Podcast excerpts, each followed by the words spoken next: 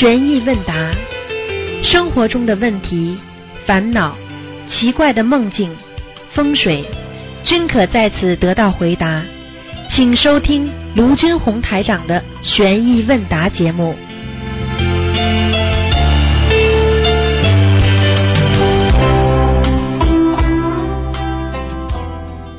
好，听众朋友们，欢迎大家回到我们澳洲东方华语电台。今天是二零一七年的五月二十六号，星期五。今天是五月初一啊，非常高兴啊，和大家呢一起在啊这个空中呢一起啊做节目。今天是这个啊这个农历是五月初一啊，一般的初一十五呢，菩萨都非常多啊，来关心我们啊。希望大家呢多多念经，多多吃素。初一十五要多吃素啊，多念经。好，那么我们来听一下听众朋友们的电话。喂，你好。哎，师傅你好，师傅师傅稍等，师傅，啊哎，你好。哎哎，师傅你好，哎，哎，师傅，哎，师傅好，弟子给恩师台长请安，师傅。哎，谢谢。嗯，哎，师傅，今天有几个问题想请教您，哎就是呃，是这样的，第一个问题就是莲花的颜色与果味的品别有什么样的联系呢？师傅？呃，莲花的颜色，其实呢，像这个问题呢，哎你经常看看那些图片就看出来了。观世音菩萨嗯经常采的莲花，什么颜色的？嗯你现在告诉我。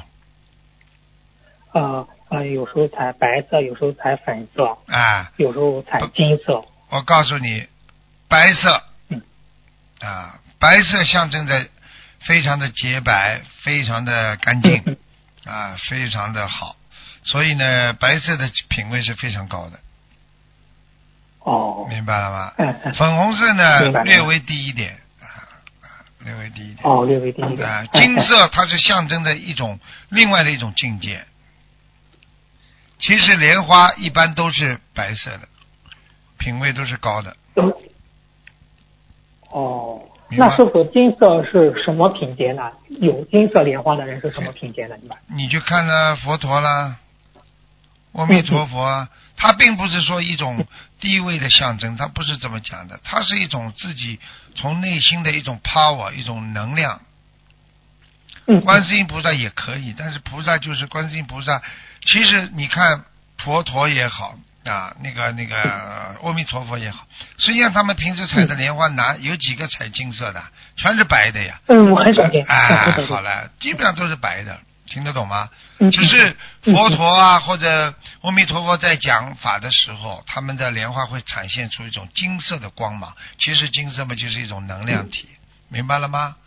嗯哎，好哦，。明白了，明白了。其实天上的莲花，你讲到底了，也就是基本上是两种颜色哦，啊，一一种嘛就啊，粉红色呀，白色、粉红色两种。红色哎，你说你说你看到过黄色莲花？你看见过绿？你看见过绿色莲花？你看见过蓝色莲花？你还没看见过，也没看见过红色莲花吧？这是粉红色的，嗯对不对啊？那师傅我们可以这样理解吗？就是刚拜了师是粉红色，然后虽修修修修，越修越好是白色，越修越好最终成金色，是这样吗？一个过程吗？是吗？呃，不是不是，就是两种颜色。金色是你已经到了一定的地位了，一定一定的那个呃，拥有一定的那个能量体了，你就会转换。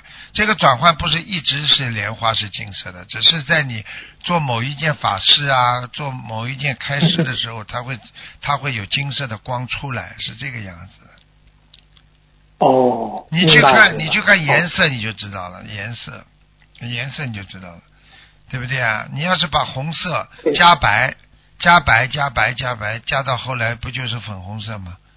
对不对啊？嗯嗯嗯，你再加白的话那你不就是白色了吗？对不对啊？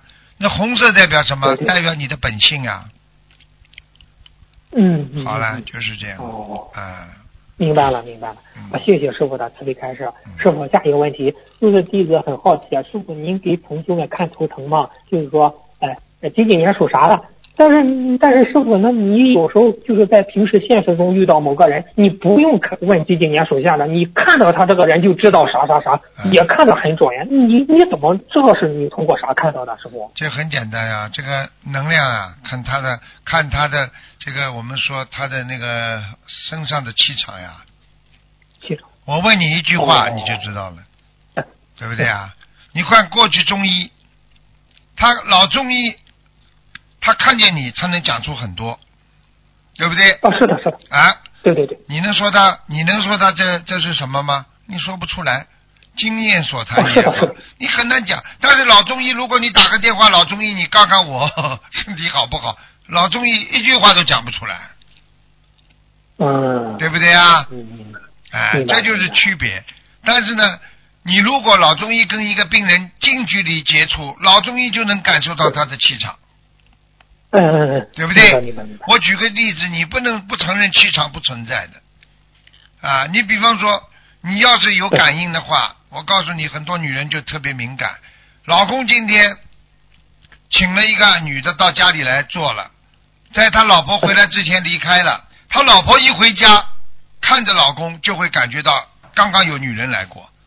他是看看什么了？你能说这个不是在现实生活当中的吗？是是是是，嗯，对对对，对不对呀、一个小孩子回来叫你，平时叫你爸爸，你都没事呢。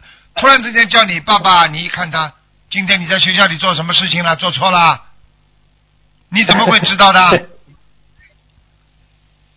现在明白了？，是是，哎，气场。这叫气场。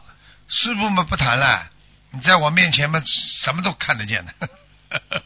呃，是是，他们说是你这师傅面前就是一个镜子，你你你你一念你都有有有有漏，师傅都能给你看我。听得这，只是我不想讲。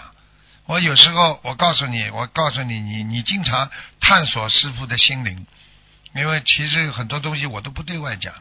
我可以告诉你，很多人站在我面前，我跟他讲话的时候，他跟我讲话吹牛，我我心里就在笑哦，啊，我就一直在笑，我就笑，就像笑一个幼稚园一样的，一个小孩子在 骗骗父亲了，骗老师了，就这个感觉。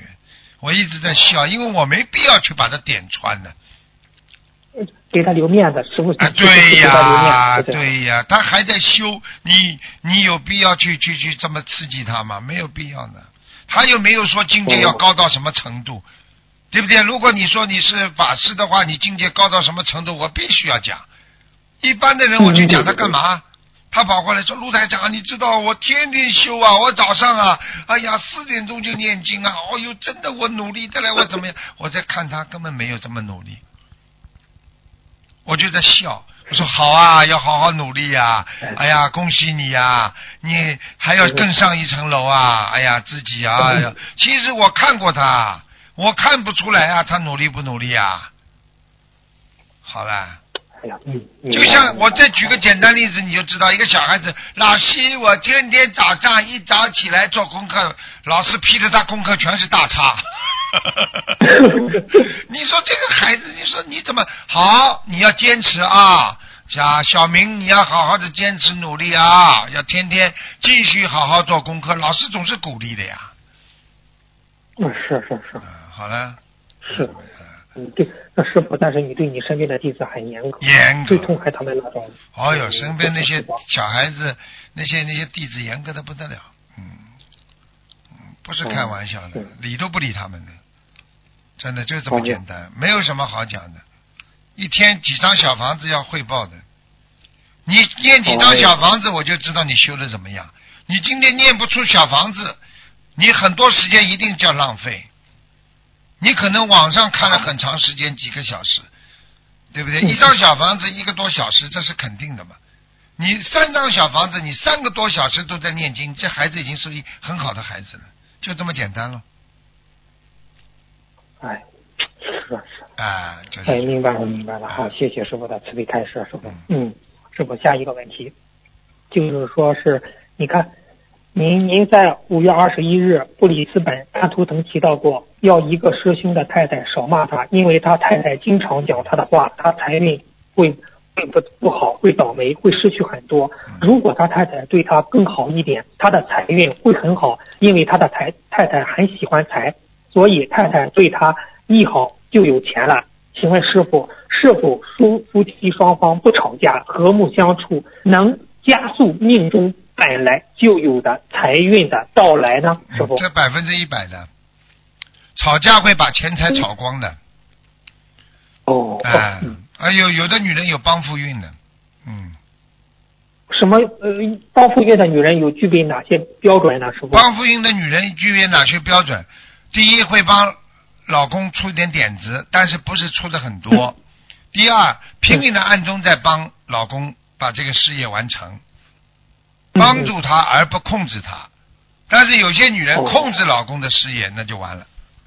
啊，哦，是是是，你明白了吗女强人就不行，是啊是女强人就不行。哎，女强人吓死人了，真的。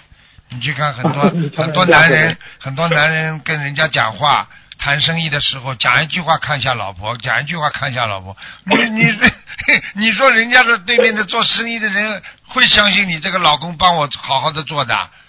人家当然做生意希望这个男人一就一，二就二啊。嗯是的，明白。师傅这句话太太幽默了，哎女强人吓死人。呃，真的女强人吓死人，真的。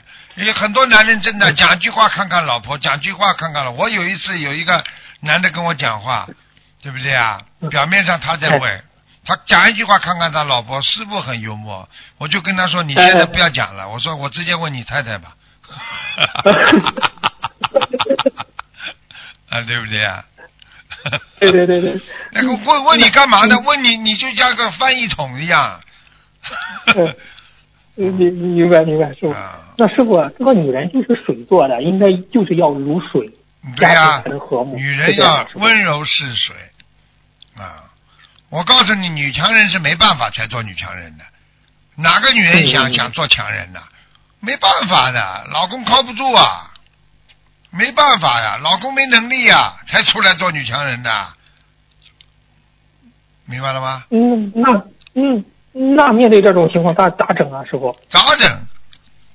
好，有两两种啊，一种嘛就是帮老公念大悲咒呀，加强他的能量呀，对不对呀？嗯嗯还有一种嘛，就是教老公呀，好好在一起做呀，不要控制他，不要在他上面，而是好好的教她老公应该怎么做生意，怎么做人，嗯，对不对啊？嗯你真的能控制老公，你就好好的教他嘛，他愿意跟你学，不是挺好的吗？明白了明白了。啊那师傅，那女人是要如水这句话怎么理解呢？女人女人如水的话，性格要温柔呀，啊，嗯不要嗯暴躁呀，不要急呀，不要跟人家闹啊，不要跳脚啊，不要骂人呐、不要打人呐、对不对呀？嗯嗯把男人打到床底下之后，你给我出来！这男人实在在下面气嘛气的来不得了，躲在床底下还说了：“男子汉大丈夫，说不出来就不出来。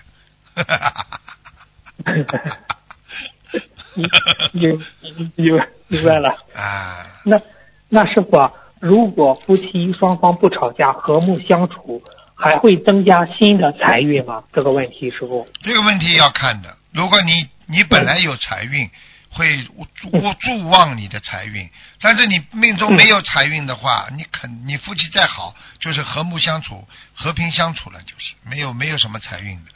但是如果你不停的布施财，那你还会有财运，就这么简单。那是否和气生财，这个财是命里有的还是额外的财呢？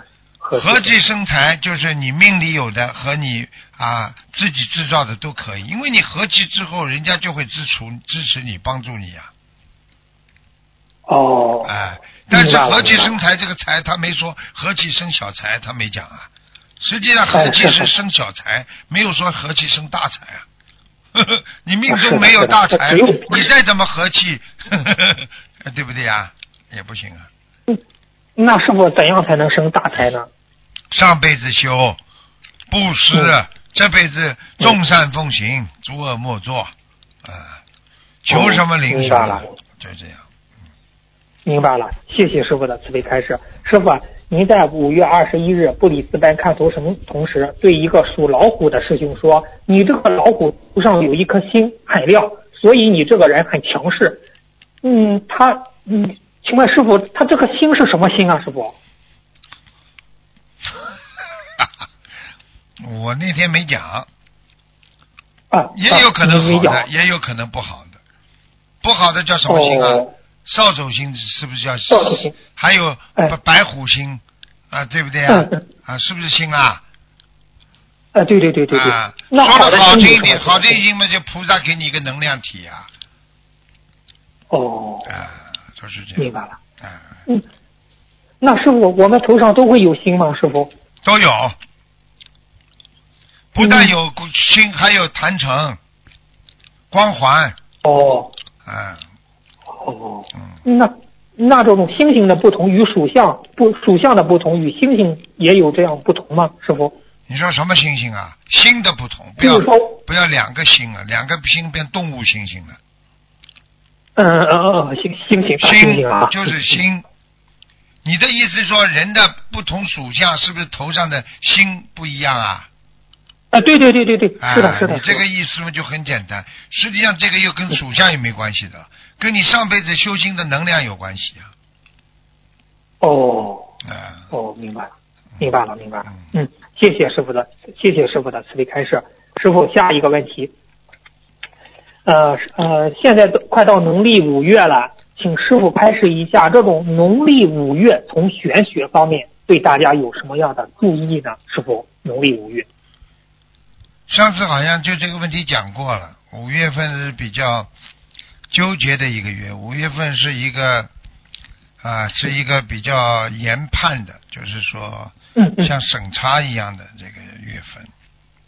你看你看，在海外，我们六月份是一个叫叫那个叫年叫报报那个年年关什么东西的，就是比方说这个年度啊，嗯一般的年度不是到年底的，是去年的六月到今年的六月，是这样的。嗯，啊。哦。啊哦，是这样的。那是我，五月份嘛，就是最后一个月最后一个月，最后一个月嘛，他是管的严呀，啊，哦，其实五月就是类似于这种期中考试是这样吗？考嗯，对呀、评理讲其是这样吗，中其理解吗？中啊，上半年度结哎束，啊，五月，下半年度结束之前十一月，所以五月跟十一月其实都要当心的，这两个月犯错很容易马上立即受惩罚的，哦哦，你说的那个十一月也是农历十一月，是这样吗，师傅？阳历，阳历哦，好的好的。那嗯他民间说农历五月有很多都是不杀生的，对于学佛人是好事，因为学佛人吃素念经。还有农历五月逢双更不好，要注意。请师傅开示一下，这农历五月逢双不好，还有怎么去注意这个？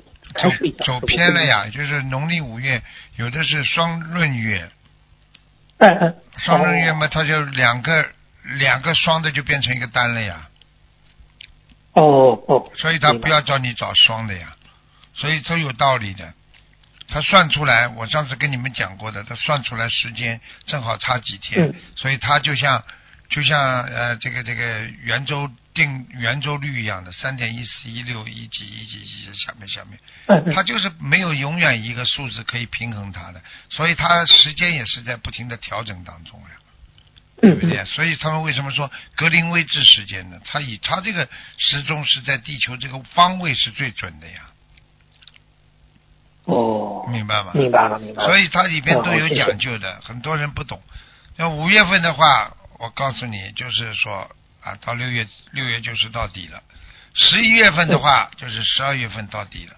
到底之前一个，大家都要盘货吧，清点吧，是是是。啊，那么好了，天上来这么多菩萨，你一杀生好，犯大业，收起，收出，把它收收取，收掉，好，收掉了，没了，死掉了，哦。嗯。我明白了，明白了。好，谢谢师傅的慈悲开示。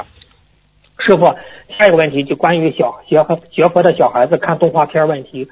呃，就是他们看有些看一些就是那种打打杀杀的动画片，晚上小孩子就梦到了，是不是这样就招惹到那种动画片里的对灵性了呢？对，就是的，进入你的梦里了，那还不招惹到了？嗯进入你的生活了呀，嗯哦，嗯，那那我那师傅有一个朋友说他想念一个人，晚上就梦到那个人了，他这种是什么这种嘛，日有所思，夜有所梦呀。也有所梦。啊、这个只是你白天想的这个人的印象映入你的眼帘，进入你的脑海啊，进入你的意识当中，然后进入你的八十天中。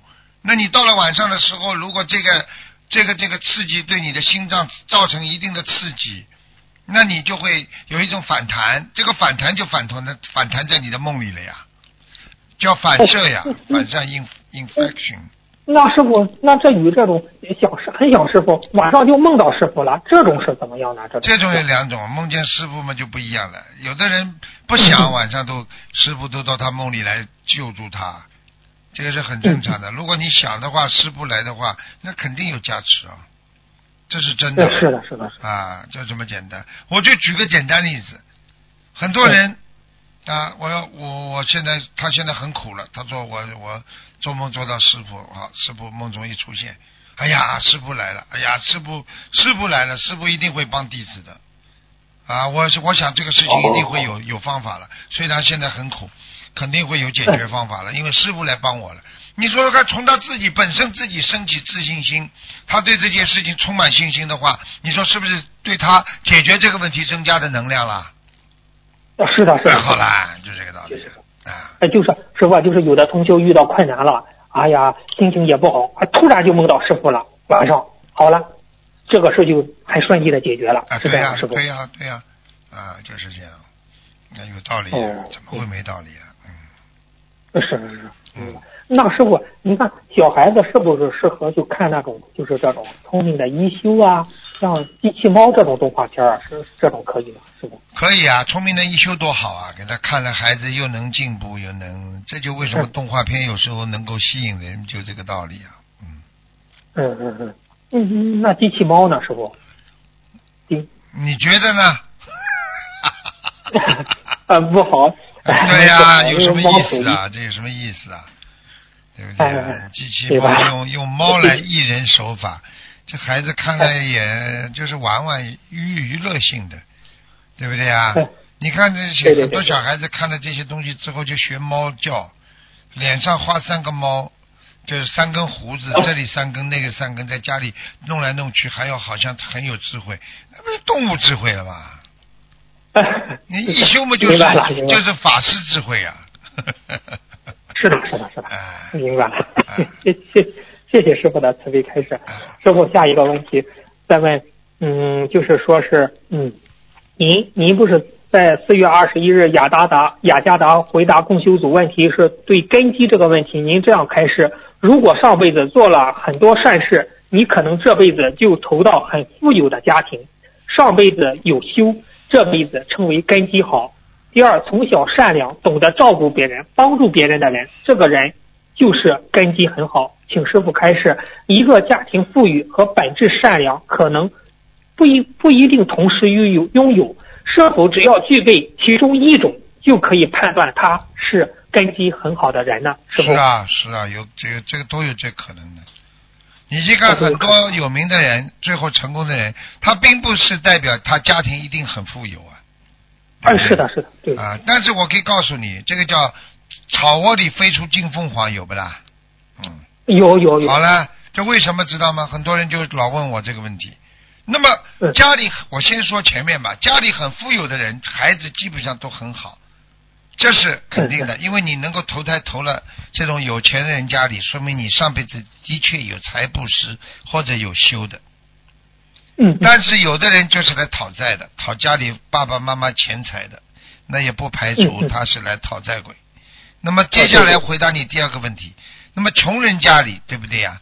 我问你，很多穷人的孩子早当家，对不对呀？是。给他生给他一种生长环境，他上辈子这个人是天上的，他曾经有一世他欠了这个家里的人很多，哦，欠他爸爸，他的爸爸妈妈做了好几辈子啊老实人了，这辈子他投到他家里，其实还是投到他原来的父母亲家里。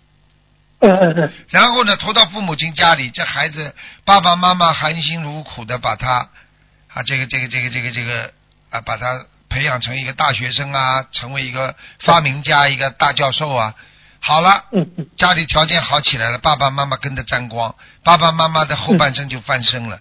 所以为什么很多爸爸妈妈去算命的时候说啊，你们以后结了婚之后啊，有个孩子，你们家里就可以，孩子给你带来财运了，嗯嗯。就是这种道理。实际上，哦。孩子的投胎并不是完全取决于你富有和不富有，但是这个贵相在那里。贵相是什么？至少不会投到这个爸爸妈妈穷的嘞天天要饭的，这不可能的。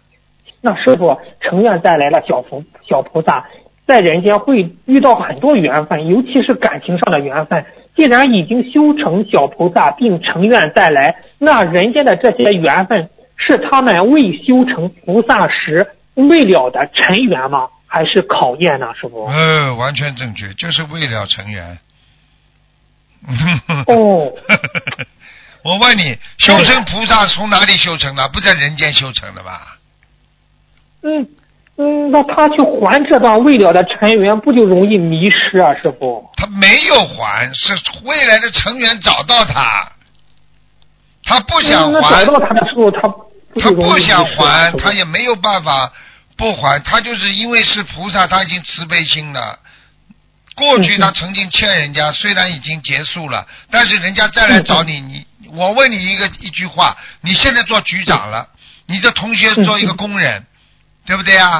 曾经嗯他对你很好，后来你也还了他债了，你也就还完了嗯。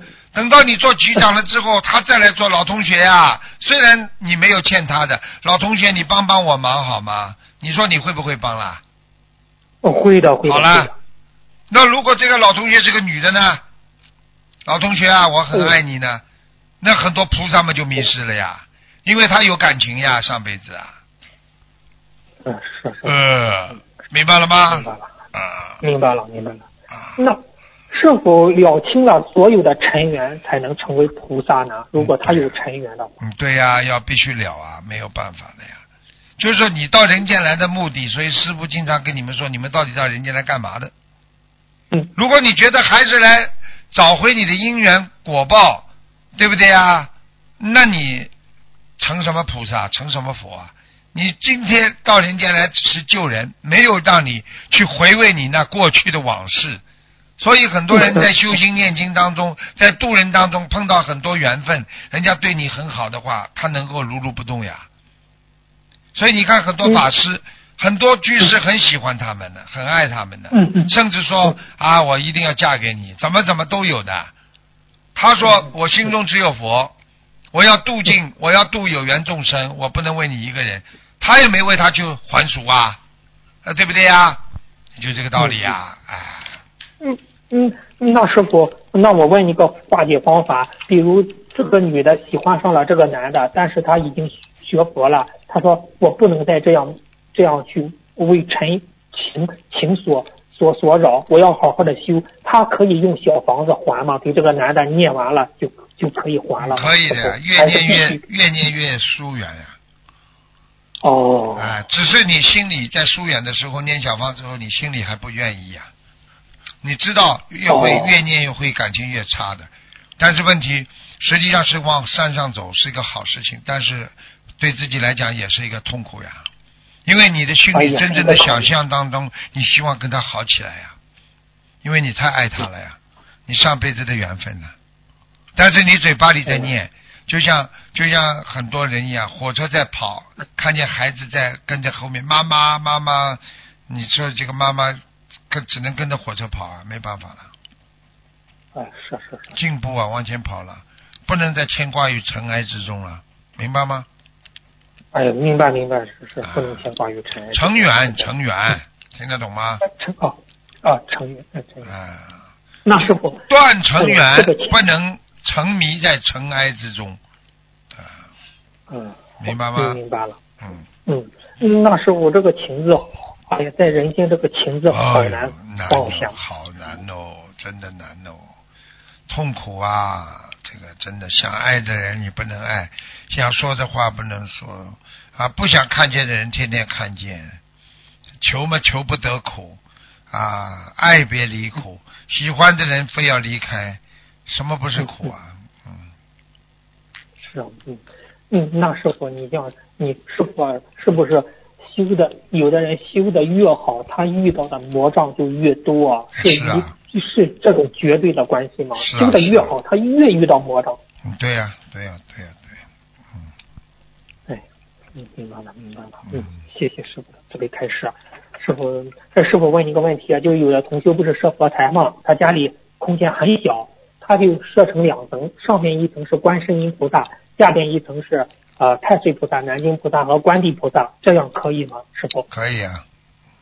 那就是下边一层的摆放位置，呃，嗯，它那个上面一层是观世音菩萨，观世音菩萨下面是摆放着南京菩萨，南京菩萨的呃呃左边是太岁菩萨，右边是观地菩萨，这样摆可以吗？师傅？可以啊，南京菩萨本来就是，本来就是在心灵法门当中是专门帮助各个宗教来来来调节的。嗯，你要是这个宗派，你比方说你在人家教堂讲错话了，啊，比方说你已经感受明确感受到有压力了，感受到啊受到惩罚了，你赶快求南京菩萨。南京菩萨好。嗯，哦，嗯明白了，明白了，谢谢师傅的，谢谢师傅的慈悲开示。嗯师傅，下一个问题，嗯，师傅，嗯，就是，哦，就是这一个就是，师傅，如果梦中许的愿没有履行的话，梦中违愿，他应该嗯怎么样忏悔呢？师傅？梦中违愿，梦中违愿醒过来照样忏悔。梦中违愿等于你这个这个这人人生分阴阳两面嘛，你这等于阴阴的一面当中已经犯戒了呀。我问你一句话，你在你在现实当中得不到的事情，如果你在梦中得到，你会不会有点欣慰的感觉？嗯，是的，是的，比方说你很喜欢某一个明星，你白天是嗯看都看不到他，晚上你在梦中跟他又搂又抱的，你说说看，你醒过来是不是有一种欣慰的感觉？嗯，是的，是的，好，根据这一个理论的基础判断，那么你梦中做错事情有没有罪啊？有有有，好了，念经了，忏悔了，嗯，一样嗯那师傅，嗯，那师傅，你讲梦属阴，那个阴间犯罪比阳间犯罪是不是罪更大呢？还是和阳间犯罪一样呢？师傅？其实你因为你人在阳间，你在阴间犯罪，所以人家说阴私，听得懂吗？阴私的话不会太大的影响你，因为主要是判断你阳间的罪孽。嗯嗯嗯，那么你人家说你要多积阴德，阴德就是说背后要多说人家好话，多帮助别人，会帮助你阳间的事业成功，对不对？对对对，所以从这个角度上来讲，应该是阳间是主要看你的好坏是百分之七十，而看你哦啊、在处阴的时候是百分之三十。所以你看，为什么很多人背后整天搞人家、搞人家、搞人家？为什么他不倒啊？嗯因为主要是看他阳间，他表面上哎呀你好啊，帮助人家，他背后搞人家、搞人家，再搞很多，他也没倒啊。为什么？他因为只是 他的罪业只是三十，而不是七十。对不起，哦，听懂吗？这样啊啊，听懂了，听懂了，啊，明白了，明白了。哦，谢谢师傅慈悲开示。师傅最后一个问题啊，就是您在五月四号图腾里节目提到，小房子每天能念一张是最好的了，半张是太少了。之前的节目里是否也有两三次提到每天最好念一张以上的一张小房，有每天最好念一张小房子以上？请问师傅是否天时很紧，提醒每个人除了功课外，每天要保证一张小房子，至少一张小房子，最好把个小房子拿在手上，拿个拿个红布啊，或者拿一张拿本书啊夹在里边，拿个通就是那个平时的记事本夹在当中，一有空就念念，而且念的先挑简单的念，先把那个七佛灭罪真言念完，然后呢再把那个往生咒念完，念完之后呢再念心经，然后再念大悲咒，这样的话你会觉得很快的。很快啊。啊，而且你哦。交叉进行都没关系，因为你要记住哦，当你把前面三条已经填满了之后，你的心里觉得这张小房子已经成功了，你会鼓足勇气，很快的把大悲咒念完的。明白了，明白了吗谢谢师傅慈悲开示哎哎。明明白了，谢谢师傅慈悲开示。那师傅啊，您说百分之九十假离婚都会变成真离婚，师傅为什么会这样呢？师傅？因为你命根当中已经承认了假离婚，觉得是像真的一样了。因为你的假离婚已经进入你的八十天中了。因为当你假离婚的时候，你已经心中会想：哎，我现在是法律上没有约束了，我真的去找个人又怎么样呢？哦，明白了吗？那师傅，如果去办假离婚的话，地府那边会记录吗？会的，哦，一定会的，明白了，明白了。所以不能做的。如果你要假离婚的话，你要把目的全部要讲清楚的。如果你为了私私欲，比方说买房子啊啊，或者多分一套啦，你像这种做的话，你说这算如理如法不啦？不如理如法啊，算了，人不要贪呢、菩萨安排一切的，哦命中该有终须有啊，对不对啊？对对对对对命中无。时那如果为公呢，强师傅，你这样没事吧？为为公的话可以，为公的话，但是你要搞假离婚，毕竟是假的呀，也不好呀。也不好啊，是是是。啊，因为这毕竟是伤害到你的本质了、本性了。因为我们说，啊我们学佛人毕竟是不打妄语的呀。对对对。如果你实在不行的话，你要靠菩萨要要同意的呀，你要跟菩萨跪在那里跟菩萨讲，然后晚上要一定要求到有梦之后，你才能定下来。你这个梦要很清楚告诉你可以和不可以。嗯，那如果求不到梦，就不要去做。求不到梦不能做，你如果求得到梦的话，那就会明确的告诉你可以做不可以做。过去有人这么做过的，哦是不是跟他说的？你做到梦赶紧告诉我。结果他做到梦了，做到梦之后，菩萨同意他的时候是怎么怎么回事？就是说他做到个梦，就是说他的他边上的那种光环和莲花很多，也就是说他这件事情完全是得到菩萨的慈悲答应，就是因为他完全不是为自己，是为别人考虑，嗯而且是没有一点点私心行，对对对，啊！你这个都是不容易的，你骗不了菩萨的。嗯是的，是的，是的，明白吗对？明白了，嗯明白了，明白了。嗯，哦，师傅，今天问题问到这，谢谢您的慈悲开示，感恩师傅，感恩观世音菩萨，师傅再见。再见。喂，你好，喂，你好，台长，你好，台长，你好，哎呀，我能能持续不断打这个电话的人，我想肯定能修得好。打你电话的打你打你电话的难度不亚于 修到西方极乐世界，真的，真的很多人打的嘞，是哎呀，我告诉你，打的真的，你一边你说还，好，一边打，嗯，你一边打一边念经啊，嗯，对，所以说我跟你说还好是可以一边打一边念经，不然的话人会崩溃的。哎，不要崩溃，千万不要崩溃。我告诉你，你打进来你就有加持，这是肯定的啊。对不对啊？哎，那个台长，我我我我想问一下啊，哎，呃，梦到那个家庭聚会啊，其中有一个人是亡人，要不要念小房子的？啊，一定要念，嗯，一定要念的是吧？要的要的，嗯，呃，要念几张啊？一般的念七张啊都可以的，嗯，啊，好的。那那个就是呃，我梦到，就我昨天梦到啊，那个呃，我那个我们我我家实际是在那个呃浙江的，然后呢，我爸爸好像是在那个上海，然后呢，他叫我过去，然后呢，呃，我开着他的那个他买的一辆那个旧的车，然后我开，然后呢，在途中呢，那个当时呃那个我好像是跟别人擦碰了一下，但是当当时没有发觉，呃，但是呢，当时是有监控的，后来那个人找过来了，找呃来找我爸了，然后我爸打电话给我，呃，那个那个人找过来要要我去过去处理，然后我过去处理的时候，然后那个人放那个呃就是监控给我看，当时是我碰到了他，然后然后后来我也承认了，就是呃接经伤病之后要赔款是四四百呃四百五十块钱，哎这，样子的话嗯，是是小房子吗？做梦是吧？哎、我是做梦。啊，那你是惹灵性的呀，啊，惹灵性的。四百五十块，你念四念四张小房子都可以。啊，四到五张了。啊那那我念就念五张。念五张吧，慈悲一点吧。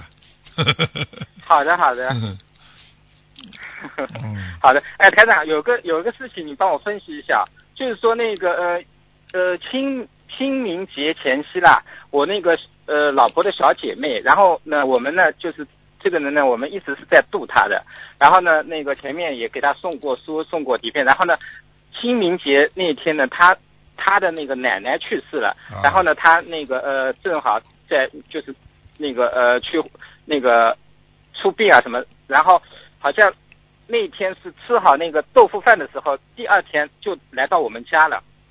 到我们家呢，当时呢就是我们那个呃就在那个到我们家就是在谈那个嘛心灵法门嘛，然后去度他什么的，然后然后呢嗯、那个呃说起那个呃打图腾电话什么的，然后呢他后来就委托我那个打那个图腾电话问他奶奶呃在哪个道，然后呢当时是这样子的，他说。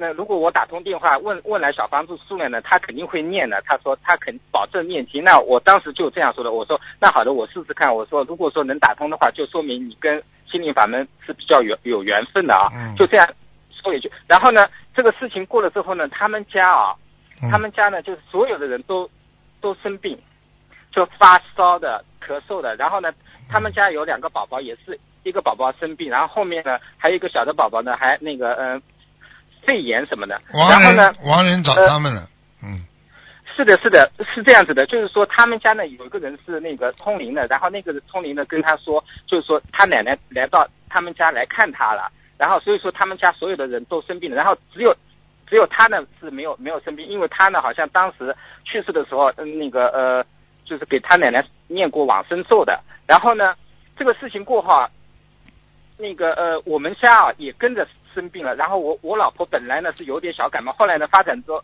到很严重，然后挂盐水之后啊，也是一下子好不了，反正持续了很长时间。然后我家的那个那个呃小宝宝也是那个发呃咳嗽，后来发高烧，后来严重到那个去住院了，然后因为是后检查出来是肺炎，呃，然后那个现在还在医院里，然后呢，呃，后来再检查出来说什么血里感染细菌啊怎么？你觉得这两个这两者有有联系吗？有联系的，当然跟有跟他们家，我们家跟他们家有联系吗？有有有有有，你帮助别人一定帮他背的，嗯这样是有联系的。啊，所以我告诉你，救人不容易啊。所以你们看看师傅这么啊救人，不要命了，真的。嗯，嗯，现在知道了吧？那帮助人家要付出的。我告诉你，你赶快念小房子，而且呢，你以后跟他讲，叫他念经，他一定嗯他们家里人不念经。哎，他们家那个后，反正就是是是是不念经的。啊，不念经嘛，你叫说再给他叫要小房子，奶奶不找他们找谁呀、对不对呀、哎，奶奶找他们啊，然后然后他们家的那个通灵人跟他说，好像是什么点香啦、烧什么东西，他们后来这个事情也没有去做。哎，完了完了，有的搞他们了，嗯哎呦，嗯，不好了。那那那那我我我的那个小儿子，我我那个现在那个呃挂盐水嘛一直，然后我是隔一天给他念呃烧送三张，隔一天烧送三张，这样子这个频率可不可以呢？可以，你儿子没事。可以的，你现在跟我打进电话，我告诉你，后天出院。后天出是差不多这个时间 是差不多。啊，你要是啊你要是后天出院了之后，你就告诉人家，你就你就做个灵验反馈就可以了。好的，好的，那那没问题，我肯定会告诉人家。嗯那那我想问一下，那个台长，如果出院之后啊，我那个我我是那个呃在菩萨面前许愿嘛，我说那个呃隔隔一天发送三张，然后呃只知道他病好为止。然后呢，我想他病好回家之后，我再烧送一波，你觉得这一波烧送几张比较好？呃，七张。最后一波嗯七张。几张？像七张，七张是吧？像你这么哦小气的人，我只能开七张。不会吧？嗯 啊，好吗？嗯，那啊，好的，台长，那你觉得我修的怎么样？你 呀、你现在修的比上次好很多。真的，哎，你上次说我不够精进，我后来后来马上调整过来了。我因我上次啊，就是你过去问的问题傻傻的，你现在问的问题就比较正规了，听得懂吗？嗯，啊，这样的。哎，因为问问题啊看得出个人素质。你看我们过去我们搞传媒的，对不对啊？人家 人家要问问题，一个记者提出来的问题，就代表你这个记者的水平啊。嗯，是的，是的。啊，你过去问题问出来怪怪的，嗯，两只老虎，两只老虎跑得快，这种问题你都有。为什么一个没有尾巴？哎哎，台长，那个就是呃，关于保险的问题，你觉得这个保险啊好不好的？保险呢，你是这样的讲的，嗯，保险呢，基本上呢，就是说它是看不见的一个东西，嗯听得懂吗？看不见的东西，叫你先付钱，说以后怎么样怎么样，就不是等于储蓄一样的嘛，对不对啊？嗯，对，讲讲了也没有什么好，有什么不好？你要是钱多，你买个保险也问题不大。那么你要是真的经常看病的话，我觉得你还是应该买保险。好了，但是关于这个问题啊，我我我有个想法，不知道对不对啊？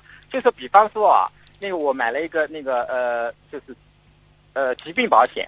如果说比方说这段时间很晦气，就是生生了一个那个呃重病，然后需要比方说花一万块钱，但是如果说我买了保险的话，这一万块钱等于是报销掉了，就就等于我一分钱也没有出。但是会不会说我其实这个时候其实我是就是就是要就是出去这一万块钱，但是我我没有出去，会不会会不会从另就是从玄学角度上说，从另外一个途径，我这一万块钱还是要出去呢？不会消掉了消掉了这种说法，，已经消掉了，这这这是属于消掉了是吧？消掉了。嗯嗯，他这个你的业障，他就是本来需要你一万块，他已经给你叫你付了呀。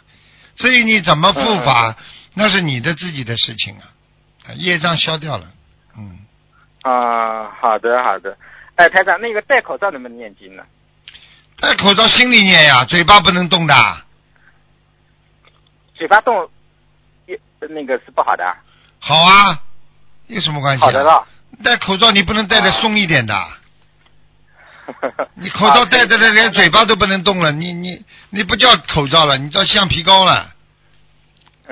哈哈哈哈！嗯，这这了，那个哎，台长，像我们念经的话，会抓紧一切时间念嘛啊。比方说啊，有时候就是会抓紧这种空档的时间，比方说我我这呃这个时间空，然后呃，比方说般若分明的心经，然后然后念完之后，然后突然一个事情来了，我说哎这个事情怎么怎么样，然后然后这个事情处理完之后停下来让然后再马上般若波罗心经，然后然后这样子这种念法的话，那个有呃会不会影响效果，或者说要看你的呀。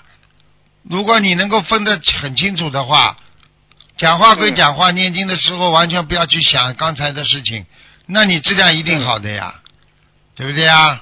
啊，对对对，啊，好了，啊，这样这样这样我就明白了。嗯，哎，台长，就是说那个呃，我想给我父母啊，就是那个，因为他们年那个呃年纪就是炸了嘛，就是我想给他们就每个月烧送七张，你觉得这样子可不好不好的？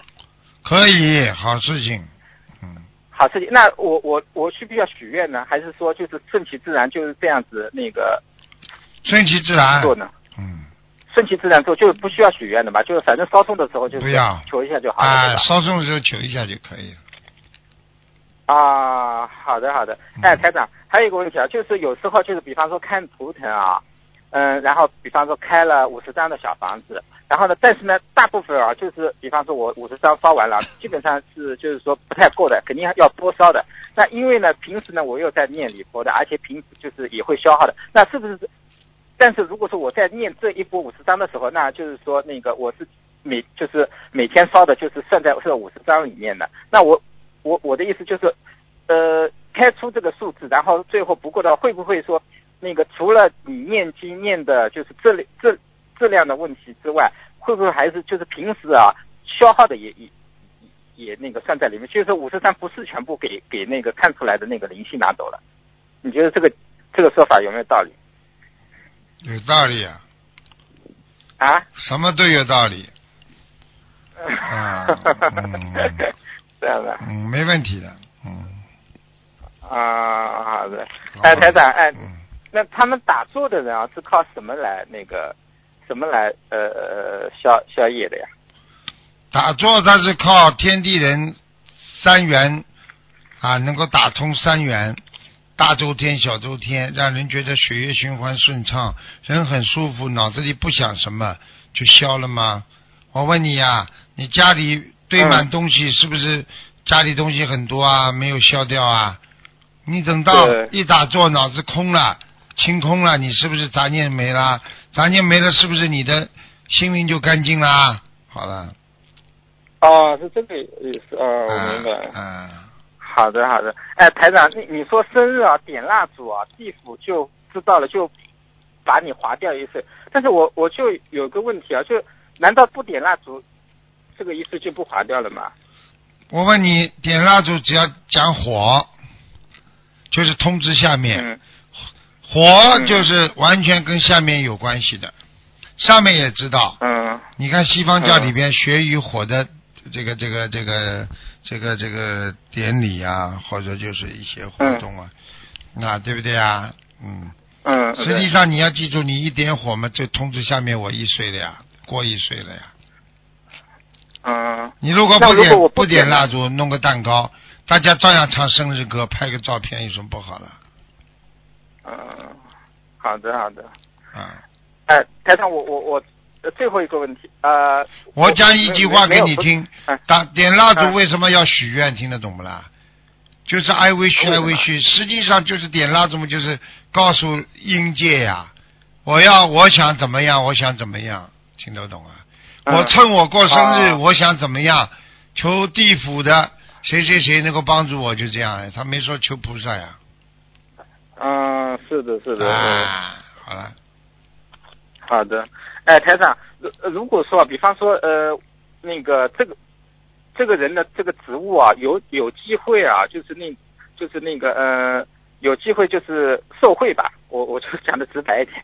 然后就是这个，但是这个呢是那个自动送上门来的，不是说他他要的。那我想问一下，这个这个行为啊，会不会就是其中，如果说那个适当的话，会不会其中就是他呃，其中那个命里就是有有的一个偏财运，有有没有这种可能性？如如果说他实际上你要问那个我。这个度度控制的好的话，啊，度控制好也也不是太好，啊，也总不是太好总算是贪吧。我不讲污吧，啊。就说贪吧。贪的话总不是件好事情，嗯。是的，是的，嗯，明白吗？嗯，好的，嗯，嗯，哎哎哎，台长，那个那个家里那个抽签是不好的啊，抽签你抽好了，没关系的，嗯，没关系。哎，那你觉得我们家那个观音灵签那个灵不灵？因为我有时候啊，就就不不会经常那个，就是有的真的是很难抉择的时候，我我我有时候会抽一支签。嗯，抽签，抽签没什么，没什么，有时候决定不了抽支签，我认为也不是一件坏事吧，反正，嗯，也也不是坏事啊哎不让，因为因为啊，总归是好事情。因为是这样子的，那个我呃那个看图腾时看图腾的时候啊，问过你两次，就是我们家那个佛台怎么样，你都只是说了一下那个还好，但是没有跟我说菩萨有没有来，但是我一点感觉都没有啊，来了，来过好几次，来过好几次了都。嗯，啊，哎哎，台长，我从小就对这些啊都很感兴趣的，然后也是一直跟佛教啊什么的，就是都比较有缘的。你觉得我那个呃呃呃呃，会不会那个呃呃那个有有有有有灵感？你呀、你要灵感，像你哎这种人还是不要有灵感好。你要有灵感，这个世界就乱了。呵 呵好了好了，为什么了？我很想有灵感。哎，你好，灵感你已经有了，嗯，我好像不太准哎，有时候就是灵感是很多，但是好像你要你想准啊，你有一个什么灵感你就去做好了，就不就准了吗？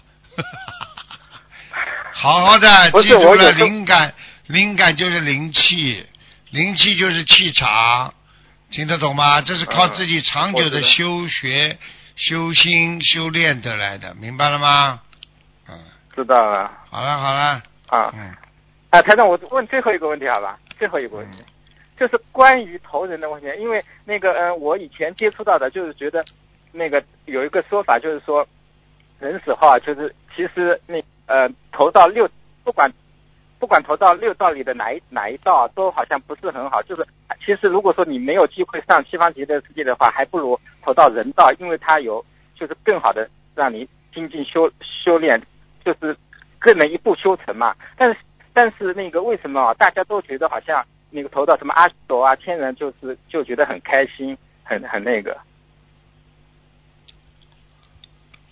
哎，很简单，喂，很简单，嗯六道，他之所以六道，因为他还是有苦的。比方说阿修罗道的人，他整天嗔恨心，嗔恨心苦不苦啦？苦的呀。好啦，你就是到了天上，你还要一想到终有一天要下来，你苦不啦？还是苦的呀。苦啊。所以这样鼓励人家直接升到呃超脱六道最好呀，听不懂啊？是的，是的，是我的意思就是说，如果说其实呃那个阿修罗也好，天人也好，都是苦的，而且都是还是需要轮轮回的。但是呢，呃，投人道呢虽然也是苦的，但是他就是有机会呃，就是一呃一世修成呢，其就是有这么一个说法，就是其实还不如投投人道。但是呢，好像那个在节目里大家都都。那个那个好像就是都觉得呃超脱到那么天上了，或者说超脱到那个阿修罗，他们觉得好像这这比比头人好像要肯定啊，肯定比头人好呀，他没有身体的牵扯呀，他不苦呀，他身体好呀。但是他他修的话，就是这个环境好像没有人对呀、没有环境没有嘛，你要修呀。你修过的人到了天上还会再修，你在人间不修的人到了天上就不修了呀，听不懂啊？嗯，如果修过的人的话，在天上还是有这个觉悟吗？对呀、当然有觉悟啊，你只要有这个印象就可以了。啊，好的，那我明白了。嗯，好的，谢谢，谢谢台长，感恩。再见再见。好，谢谢，嗯感恩。再见。嗯。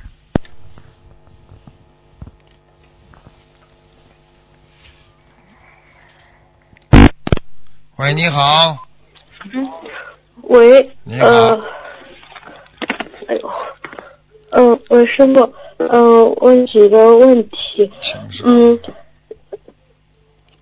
呃，就是呃有一个同修他，嗯，他是做老师的，然后嗯现在是带孩子嘛，因为现在有有些班级里的孩子他们都不学佛，都挺糟糕的。那这个老师，嗯，就是说，嗯、而且有一个学生他特别喜欢吃铅笔，后来网上查了一下，就是好像类似有这种异食笔的人，就是他专门是喜欢吃这种非人类吃的东西，是吃土啊、吃石子啊、吃沙子啊这种。就就问一下，这个是不是他身上灵性要吃这个东西啊？上辈子是动物投胎，哦为什么吃笔呀、熊猫。哦，熊猫，吃树枝啊，嗯吃竹林啊，哦。就是这样啃呐、哦，明白，啊，嗯嗯，那这这个孩子都不念经的，就天天吃铅笔吃，哎，就挺那个的。所以知道嘛就好了。念经之后很快就不吃了。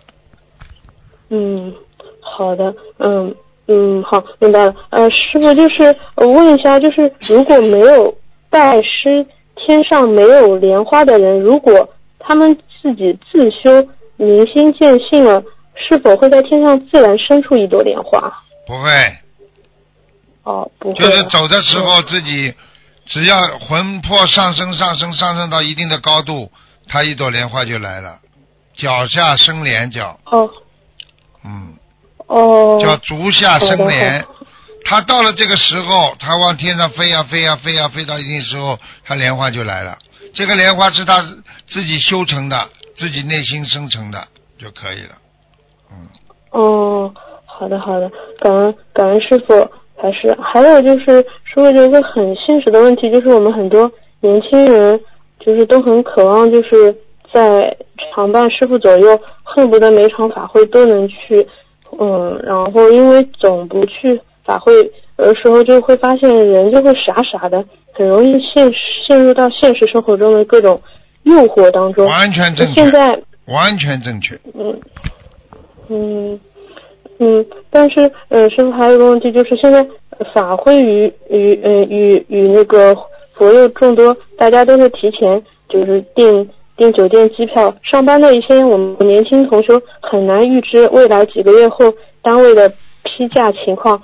嗯，就有些同学就抱着宁可丢掉工作也要参加法会的想法，早早的就报了法会的时间，不管什么情况都一准动身前往。请问师傅，这是精进呢，还是有点执着呢？师傅开始一下。执着是对人间事物的物质欲望的执着，精进是对某一些、啊，对自己引领自己上进、努力啊，能够改变自己人的习性的一种追求。你想想看，是不是执着啊？我现在跟你讲就明白了吗？嗯，你说，嗯你说，你拼命要做功德，算不算执着啊？不算吧？不算。好了，你是因为为什么？你是你要做功德是为众生服务啊，为众生付出更多啊，嗯，对不对啊？对。好啦，不一样的概念。是的嗯，嗯，好的，嗯，感恩师傅慈悲开始。然后师傅问一下，嗯嗯，问一下，就是有的师兄家里设的佛台，他想搬出去，在外面租房子供菩萨。有了这个想法以后，这个师兄家里他六岁半的儿子连着做了两个梦。第一个梦是梦到设佛台的整个小院子里全全是呃院子里全是荷花叶子，树上还有好多粉色的荷花。第二个梦是佛台上的观世音菩萨从中间分开后，菩萨从里边飞到了佛台前面的地上，踩在云彩上面，佛台上的菩萨。呃，菩萨像又合起来了。这个梦是不是说菩萨已经离开了师兄家里，还是继续在原来家里过？对呀、啊，他想好了，嗯他要去做的，不做的话，菩萨会离开的。嗯，菩萨他是全听得到，搬出去供奉好哦菩萨都听得到的。嗯，哦，那他还是搬出去供比较好是吧？要看的哪个条件好就哪个做。从目前的他的情哦况来看的话，应该是属于搬出去比较好的。嗯，嗯，好的好的，感恩师傅慈悲开示。呃，师傅，呃，有一个师兄最近很担心他，他就是梦梦到就是师傅在路边的柜台里坐着等着给别人解答问题，然后同修就拿了两张排号的小票递给了师傅。呃，同修问师傅今天看图腾吗？师傅很累的样子，摆摆手。然后师傅盯着同修票上的生辰八字看了半天不说话。同修就问师傅：“我是五行缺木吗？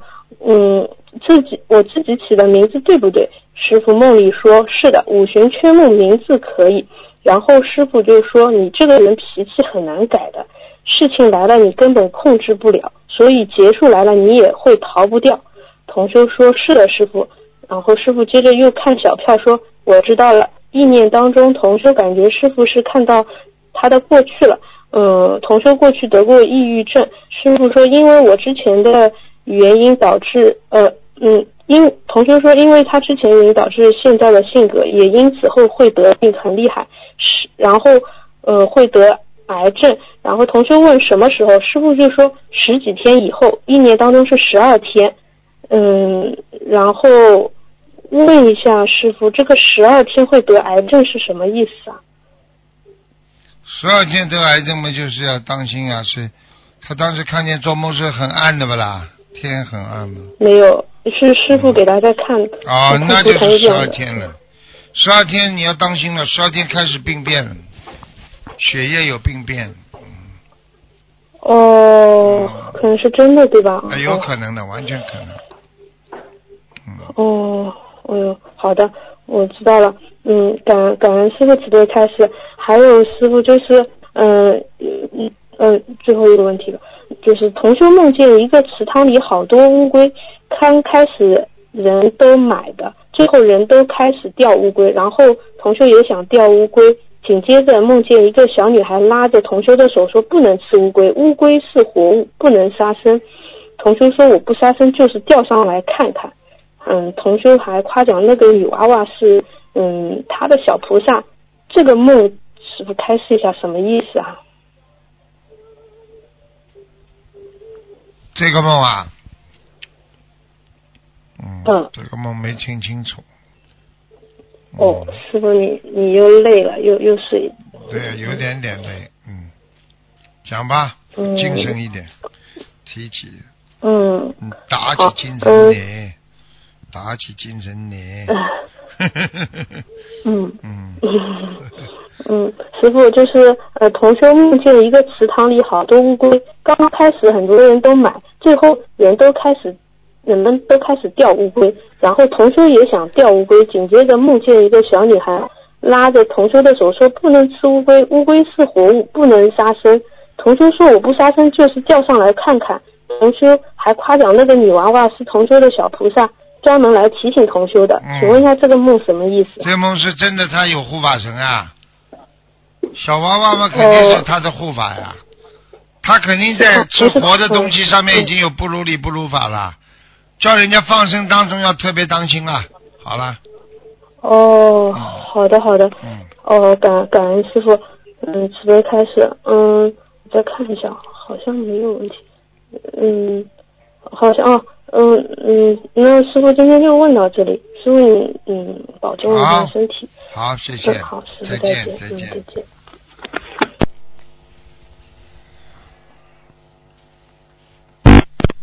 喂，你好，喂，师傅。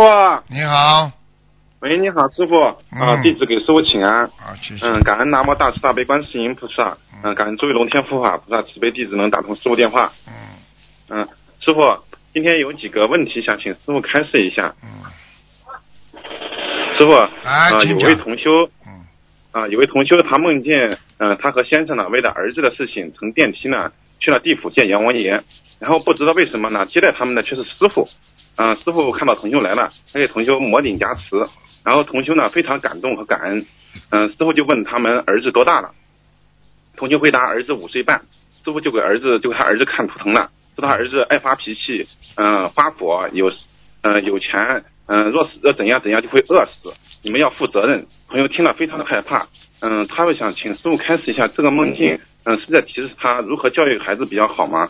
这还不懂啊？这个就是说明嗯他教育孩子不如理不如法，明白吗？嗯而且呢，嗯拉到阎王殿，师傅去啊，你们都知道了，嗯。就是师傅是啊。是是是帮助人不管天地的，对不对啊，啊 师傅在下面也可以帮你们讲情，但是很多人不如理不如法，师傅对不对呀？也可以，也可以说你们这样这样做法是不如理不如法的，对不对啊？师傅是慈悲，我反正不会去弄人家，但是呢，但是呢，这个嗯这个地府它有它有它有它有地律的啦，地府有地律，嗯天上有天律，对不对？人间有法律，都是这样的，嗯听得懂吗？哦，音律是吧？音是他犯律音律了嘛？因为他要到阎王殿去到阎。到阎王殿找找阎罗王嘛，这肯定是犯音律的。只是人家给我面子，因为是心灵法门的人，那你心灵法门的人呢？阎王老爷说，那你来解决呢，就是这么简单的。你你的人你来解决，就这样的。嗯啊，感恩师傅。嗯，啊，师傅，这个同修呢，他他的儿子名字叫徐君宇，已经做过声明。然后他他后来梦见他奶奶跟他说呢，这个名字带“君”字不好。让紧接着呢，他同修又梦见和婆婆一起找人给他给他这个孩子改名字，改成了徐宇和，宇是宇宙的宇，和是和谐的和。呃，然后他就记不清是哪个和了。他想问一下师傅，这个和呃可以用嘛？他这个小孩子是一一年的兔子，开始叫什么名字啦？叫徐君宇，就是军队的军，宇是宇宙的宇，改成徐宇和，宇还是那个宇宙的宇，和是那个和谐的和。啊，和谐的和是吧？嗯，可以的呀，有什么不好了？可以的是吧？可以的。啊，这个是他奶奶托梦给他的，他梦中是谁帮他改的啦？梦中是他奶奶，呃，嗯，他的婆婆啊，就是这个小孩的奶奶啊，嗯、说他名字不好，改成徐玉和，啊，那就改吧，但他不知道是哪个和。他他奶奶如果在啊天上的话，就帮得到他。哦，庇应到他了是吧？对啊、帮得到他。啊，好的好的，师傅。下一个问题是，同修梦见非常大的莲花降落下来，然后他就坐上去了，嗯、接着呢，莲花就慢慢的升起，然后他听到一个声音给他说，二零一八年五月三十号预知时至要走的，他不知道这个同修呢，不知道梦境是时间到了还有大劫呢，还是要被收回去，请师傅开示一下这个梦境。很简单了，他如果是莲花下来的话，那不是叫收回去，那是叫叫叫功德圆满了，嗯，可能要走了。就是他，他有这么一个他有可以回去。如果现在回去的话，他可能回天上，而且可能会他来什么地方就回什么地方的，嗯，哦，嗯，那个时间挺近的，二零一八年五月三十号。那他是他他是他他现在几岁啦？他应该很年轻，应该三十多岁。哦，三十33多岁岁，三十多岁走掉也很多的。那他要自己要发愿的，他不发愿肯定走了。就是他说这个节也到了，也刚好是这个时间也到了，是吗？对他人间的使命也到了对。人间使命到了，因为派的派到人间来很多菩萨，他的事情完成了，他就可以走了。嗯，对他们来讲，走并不是一件苦的事情呀，因为是离苦得乐了呀。嗯，所以很多人们就是睡一觉走掉的话，他有什么苦了？又不是什么，又不是枪毙，对不对啊？嗯，对的，对的。哎，就是这样。啊，师傅，嗯，感恩师傅准备开始。下一个呢，就是师傅呃，就同修梦见他自己换了一本新的护照，然后有效期是三十年。同修呢，嗯，知道自己的护照是二零六六年到期，那个时候是这个同修呢，应该早就往生了。他不知道这个梦是提示他的嗯受限是到二零六六年还是怎么回事？二零二零年吧，不是零零年。二零六六年，二零啊，二零六六年，哦，那就是、那就是有可能受限的，嗯，有可能受限因为你要记住，修心的人修到后来，他会修成他心通的，嗯，他会知道人家在哦想什么，自己以后将来的走向，很多人都会知道的，嗯，这要看你的根基的，嗯。听得懂吗？嗯。嗯，嗯。听得懂，感恩师傅。嗯啊，师傅，还有一个梦见师，还有一个师兄的问题是这样的，嗯他同修呢，他的母亲过世已经很久了，嗯但是他的坟地呢是在一个悬崖的谷底，他每一年去上坟呢都非常的艰难，非常走，非常很很难走过去。然后呢，他同修呢想把啊魂呢迁走，但是迁迁坟呢也不太现实，所以说他就问问能不能不去上坟，或者是不迁坟，多给母亲烧小房子超度呢？这样可不可以？嗯，可以的呀。上坟如果你小房子很多的话，你上坟嗯上坟当然也是重要，因为它也是一个，也是一个很重要的环节。所以这个这个以后呢，没钱的时候可以叫多念小房子，让妈妈能够理解。等到以后有钱了，可以找人那些当地的民工啊，他们不怕山高啊，嗯。他们叫他们帮忙迁坟嘛，总归要迁的，否则对他对你们的孙子啊，对那个孩子都会有有不好的东西的。嗯，虽然他们、哦就是呃、拿小房子走了，可以不不来这个坟，其实这个坟就是他的一个一个阴曹呀，阴曹阴曹家呀。哦。嗯。嗯，嗯，他的坟地非常的不好是吧？哎，坟地不好的话，会会不能庇应自己的祖孙的嘛，所以人家说啊，坟好了嘛，庇应祖孙啊，这是真的。嗯哦，这样的是吗？嗯好的，感恩师傅慈悲开始嗯。下一个问题呢，是一个同修，他家里装修时呢，他先生呢制作纸张，把那带有菩萨像的瓷砖呀贴在墙上了。结果呢，同修看了之后呢，非常的害怕，也非常着急，哎呦，他也不知道怎么办，因为已经贴好了，并且我看了一下他拍的照片，就是很大的一个菩萨像，哦呀绝对不行大概有绝对那么大。没有什么没有什么话讲的，这念经取下来，否则的话非常不尊敬，家里要倒大霉的。这个念经应该怎么念呢，师傅？就是你小房子呀，大概多少张？像这种的情况？房子二十一张一块至少的，绝对不尊重菩萨，而且我告诉你，护法神看了会发怒的，嗯，哦，我知道了，我到书上听录音吧。二十一张一块是吧？对，嗯嗯好的，好的，感恩师傅。师傅，我太太这边还有几个问题想跟师傅开示一下。嗯嗯，感恩师傅。师傅你好，感恩师傅，感恩观世音菩萨。啊帮几个同学问一下那个白话佛法的一个学习上碰到一个问题。啊第一个是师傅在白话佛法第三册第四篇讲到，你无为，你就是没有作为，什么事情都不要去做，无为而达到另外一个境界，那是什么？叫开解。开解是什么意思呢？开解就是碰到一个问题你就解开了，你碰到事情你就给解开了，那还有什？那你还有什么问题呢？请师傅解释一下，如何从无为而达到开解的境界？开解，首先你反过来讲，开解就是解决，把它想通、想明白，嗯对不对呀？对，啊，开锁叫开锁，开解也是得把心结打开，对不对呀？对，无为是什么？你好像到人间来啊，我什么都不没做啊，没做什么。嗯，你说说看，一个人生到最后结果不就是无为吗？对不对对？你说你做了什么了啦？嗯，你到人间来 稀里糊涂活一辈子，你什么都没做，呵呵对不对啊？啊，但是无为为什么会会变成有为呢？因为你心中已经有佛了，你要救度众生。我说你，我问你，你到人间有为不啦？嗯，嗯，对不对啊？就是这个概念。实际上呢，等到修到一定高的境界的时候，他说说我无为，就相当于有为。为什么说无为就是有为呢？你比方说一个雷锋，人家说，哎呀，雷锋啊，你做的这么这么多好事啊，我没做，我没做。呃，他不就是无为变有为了吗？嗯，我们很多同学都在这个上面都反不过来。哎，就是反 无为有为嘛，实际上只是你对一个物质的辩证的理解呀，对不对呀？妈妈说，天天我经常用喜欢用妈妈对孩子，妈妈拼命说对孩子好的嘞，天天忙的嘞，妈妈你对我们这么好啊。就是比方说，妈妈你有为啦，妈妈说没有，我无为。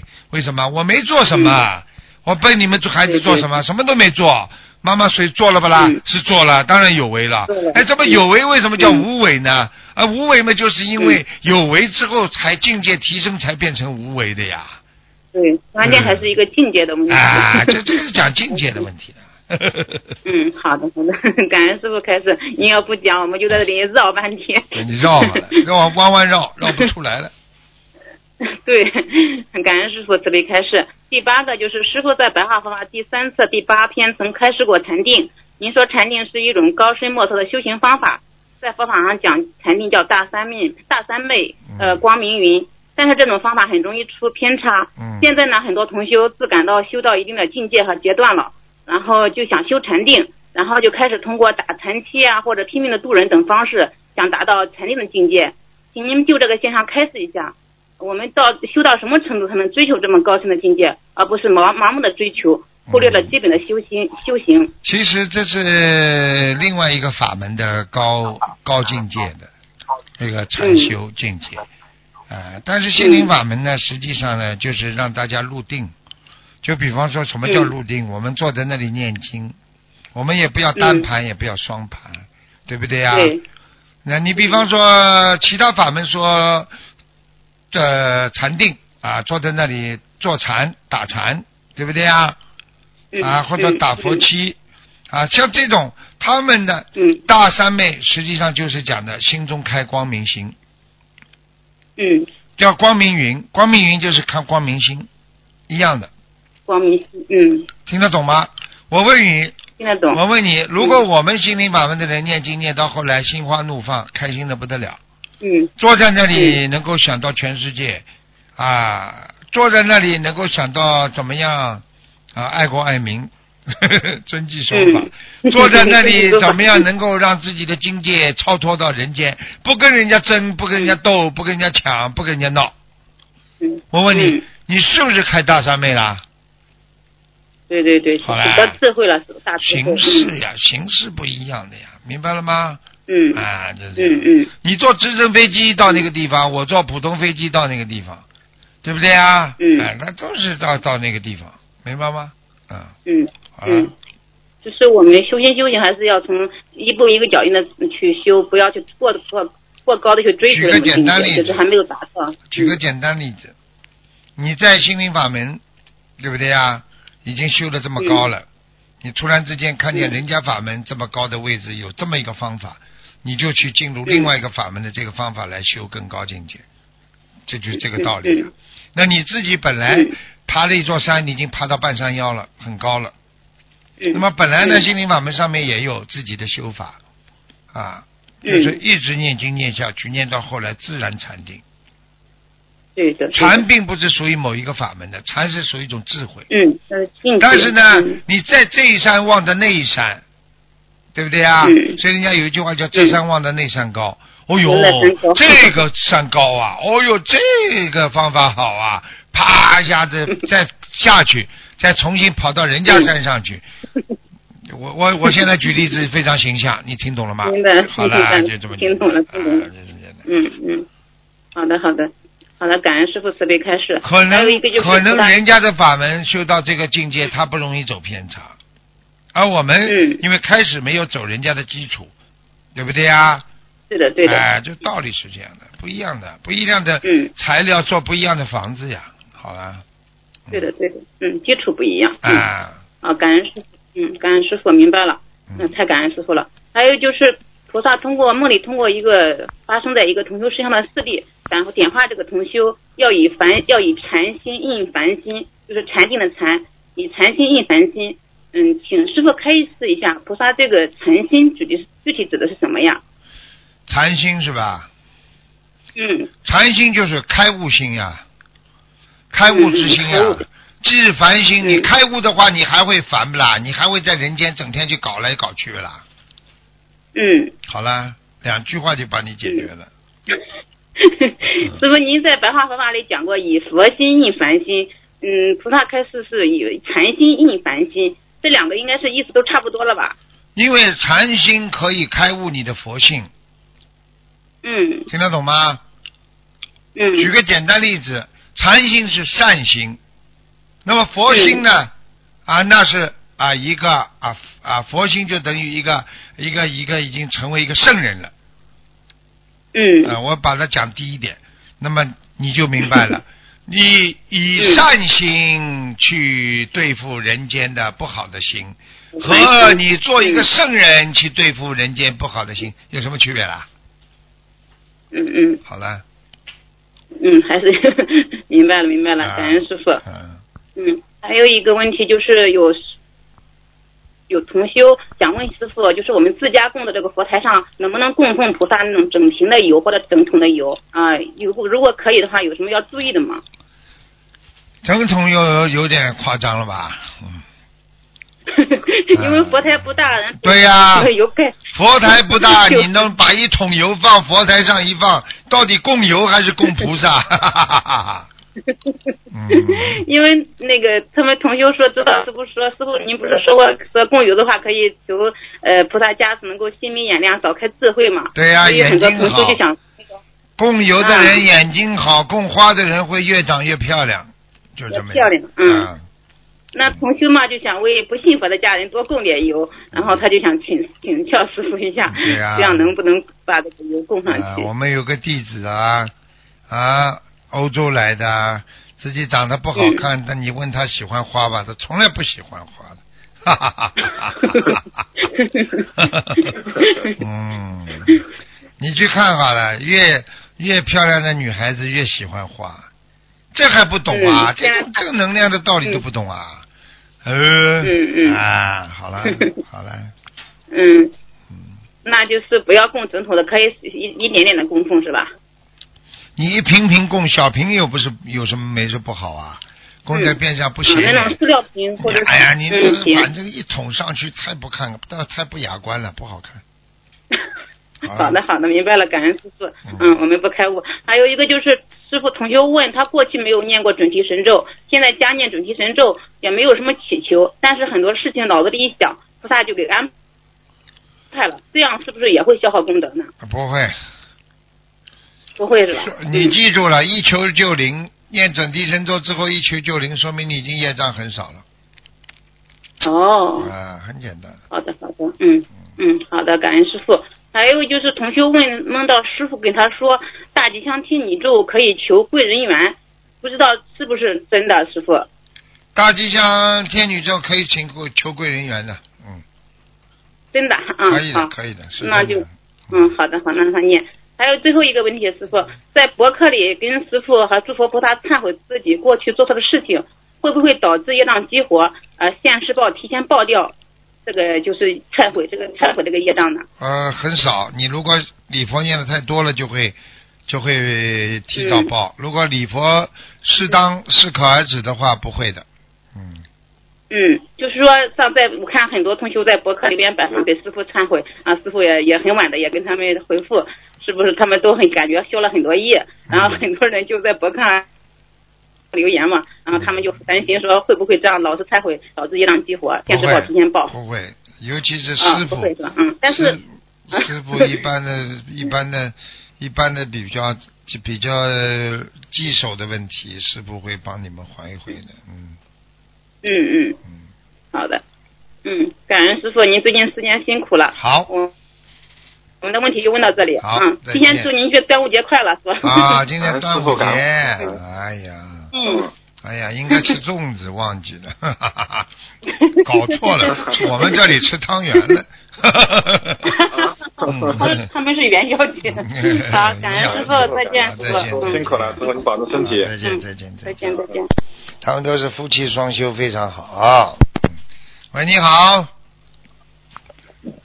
喂，你好，啊，哎，弟子给师傅请安。啊师傅，那个有有几个问题啊？啊，啊，师傅，您在那个就是去年十二月二十二号的那个白话佛法中，师傅说，师傅说到了那个生命的本源，其中师傅说，生命体是来自宇宙的轴心发出了一种光，这种光称为灵光。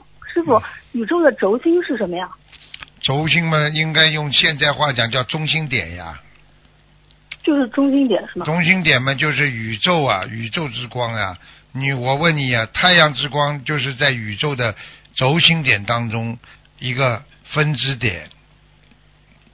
哦，其实其实哦太阳和月亮的当中的这个这个这个距离比例，它都是相辅相成的，呃，很怪的，又有哦相对，又有绝对，呃，很怪的，嗯。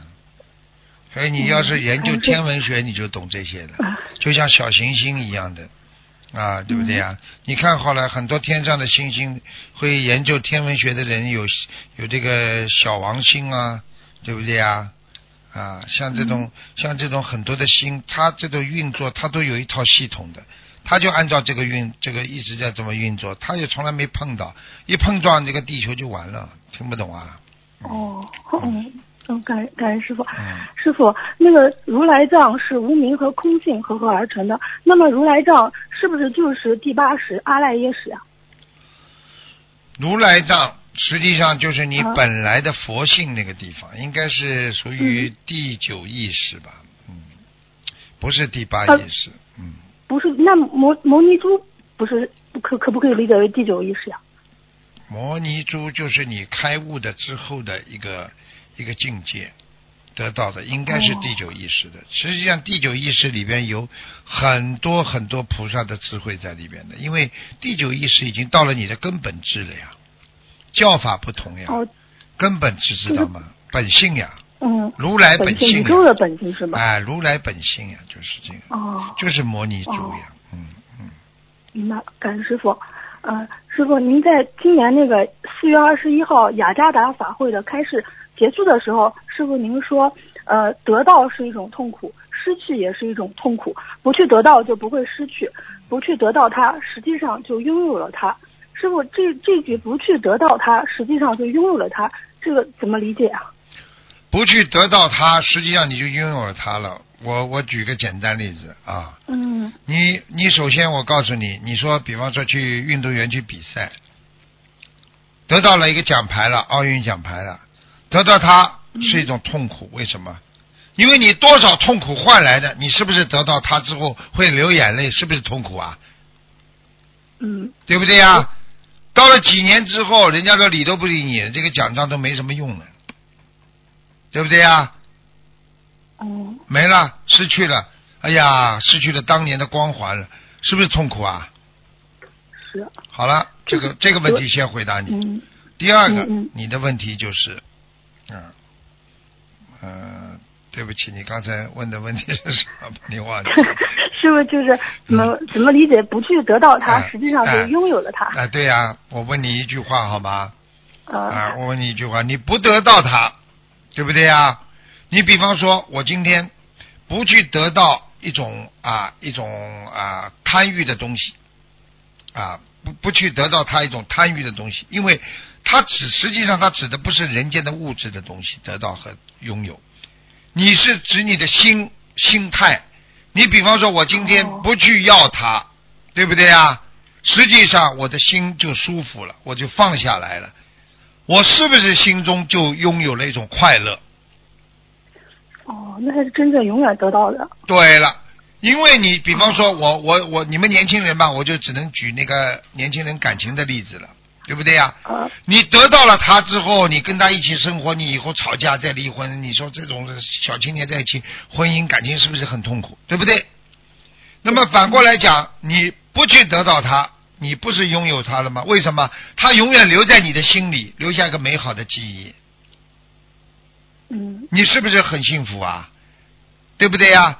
你你在心中你拥有他，和你非要去跟他生活、嫁给他啊、娶他是两种概念呢，小丫头啊。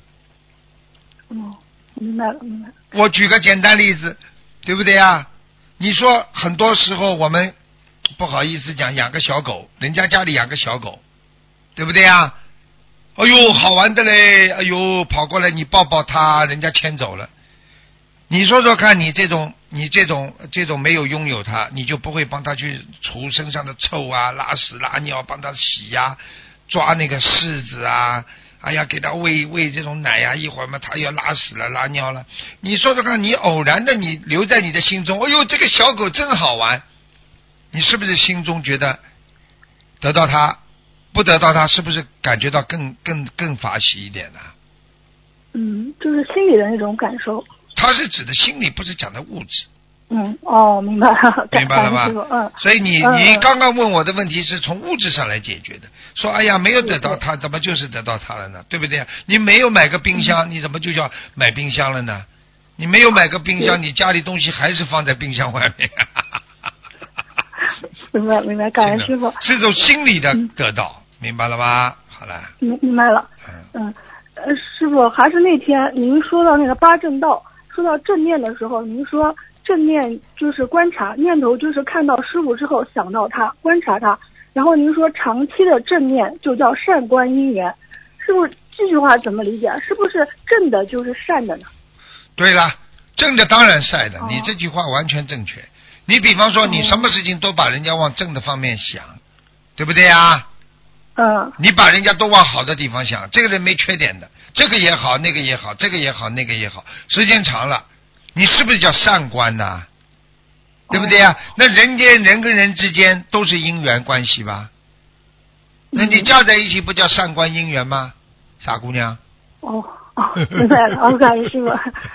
呃，师傅，嗯，还有下一个问题，就是今年呃四月二十七日的那个白话佛法那个广播讲堂中，师傅您说到天时地利人和，天时是因，地利和人和是助缘，要天时地利人和全部整齐了，才叫因缘和合。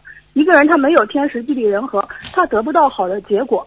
师傅，那这个其中的天时是因，地利和人和是助缘，这个这个不是很明白，能不能请师傅再详细开示一下？天时是因，比方说你上辈子做了什么事情，对不对啊？啊你下辈子来受报，到人间来，是因还有果，对不对呀？嗯啊，果有了，啊，因造成了你的果，所以人家说天地注定，天注定，我的命是天注定的，对不对？嗯，是不是天是给你造成的这个因啦？是好了，这一句话，第二句话什么？我想不起来了。是地利和人和是助缘。啊，地利和人和，因为人其实胜不了天的啦。听得懂了吗？哦，人怎么胜过天呀、他要下雨就下雨，他要刮风就刮风，他要下雪就下雪，你可以阻止他不下雪不啦？对不对呀？助缘是什么？你只能去顺着天意，顺着这个因缘，你去慢慢的去帮助他，怎么样来达成你的这个这个这个这个这个事情？比方说，你们老板公司里的老板想做一件事情，他是定下来的，这是天意了。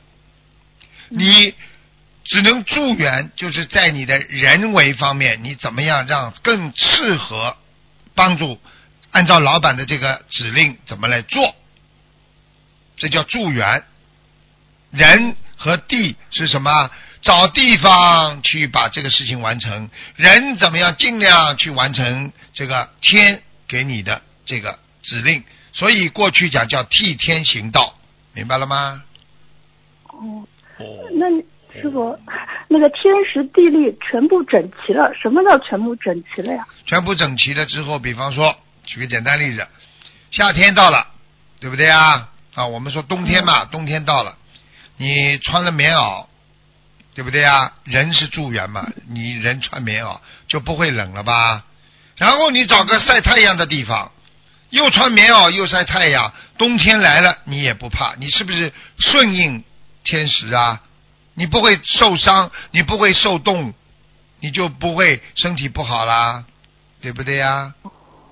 我这个例子举，你你你能不能明白？我不知道，不明白，我再帮你举个例子都可以的。哦，好，再举一个。再举一个，就是说，天适应现在的天，对不对啊？适应什么环境，你就去人为的去适应这个环境。比方说，啊，把你现在安排在一个一个一个一个到农村去，对不对啊？你是不是要适应农村的生活啊？这是人的助缘。那么你是不是要在农村里要跟地打交道？你是不是要了解地理呀？哪块地可以耕种，哪块地不能？哪块种种水稻，哪块种麦子，哪块种玉米？好了。这不就合在一起，你才会在当中生存的，明白了吗？明白。师傅，像我们弘扬佛法，是不是也要天时地利全部整齐了，才能够就是弘扬功大，就是更多的红？对对对，你这个呢，就是用这个方法解释呢，更确切一点。天叫我们啊，叫叫叫我们大家去弘法度人，去救人，叫大家念经。好。如果你拼命的去教人家渡人，渡人去劝人家学佛念经，是不是你人在助缘呐？对。那么你拼命的去发书啊、看光碟啊，你比方说去跟人家说呀，你到这里到那里，是不是地理在帮助你啊？哦。哎，好了，明白了吗？是的，哦，明白了，明白了。嗯，感恩师傅。师傅，下一个问题是。那个二祖慧可对达摩祖师说：“我心不安，求师傅为我安心。”达摩祖师说：“你把心拿来，我替你安。”慧可大师说：“弟子找不到心。”达摩祖师说：“我已经把你的心安好了。”慧可大师听到这个，当即就是豁然大悟了。师傅，这其中有什么禅机呀？啊，你这小丫头倒蛮用功的，挺乖的。师傅很喜欢用功的孩子。啊，这个残疾在哪里啊？在残疾就是在哪里？残疾就是心不是你安的，听得懂吗？你自己想用自己的心去做很多的事情，对不对呀？你说你帮我，他跟达摩祖师说你帮我啊，你帮我这个叫把我心不安，你你你帮我安。这达摩祖师问他，你心你你心在哪里啊？我拿出来我帮你安。他这句话的残疾是什么意思啊？没有心。你心才会安。我把你的心拿出来，你没有心了，你当然就安了。明白了吗？是不是就是找到找到自己的本性？啊，对了，你人间的你自己的外心拿掉了，你就是等于第八意识没了，你当然直接就进入你的第九意识了。他的意思就是说，来，你心拿出来，我给你安。他的意思，好，他说他把心心拿出来了，那我已经把你安好了。为什么？什么安好了？我把你的心。那种那种外心把你杂念的心、贪心、痴心、愚痴心、恨心全部拿光了，你不就是自己心里已经安好你的最原始的本性了吗？哦哦，就是我们学佛也是这样，就是要把其他的心拿掉，找到自己对呀真的宇宙的这种本性啊！对呀，你现在自己把你的外心啊、贪心啊、恨心啊、痴心全部拿光了，你心中还有什么？你就是你的本性了呀！嗯，你还安不安呢？你肯定安心了，听得懂了吗，傻姑娘？嗯嗯，明白了。啊，你跟师傅学的，没师傅你怎么解释啊？啊，师傅就是，嗯，就是呃以以前师傅您开示过，就是如果别人在跪拜的时候不能对着人家拍照，否则会背业。那么大家在念放生仪式的时候，对着大家拍照，或者在侧面拍，这样妥不妥啊？只能侧面拍，不能面面对着人家。人家磕头的话，比方说人家冲菩萨磕头，你在他前面你就帮他背了。哦，那如果是念放生仪式呢？放生的时候站着念的。那这没关系的，你受人一拜，你就替人背债，就这么简单。哦，呃，师傅还还有一个问题，就是家里面设了佛台，然后这个佛台房间后面是别的房间，但是我们在上香的时候，如果那个房间里面有人，我们跪拜的话，那个房间人会不会被业？会啊。也会啊啊啊！你至少叫他跑开一点的，不要站在这个佛台后面呀。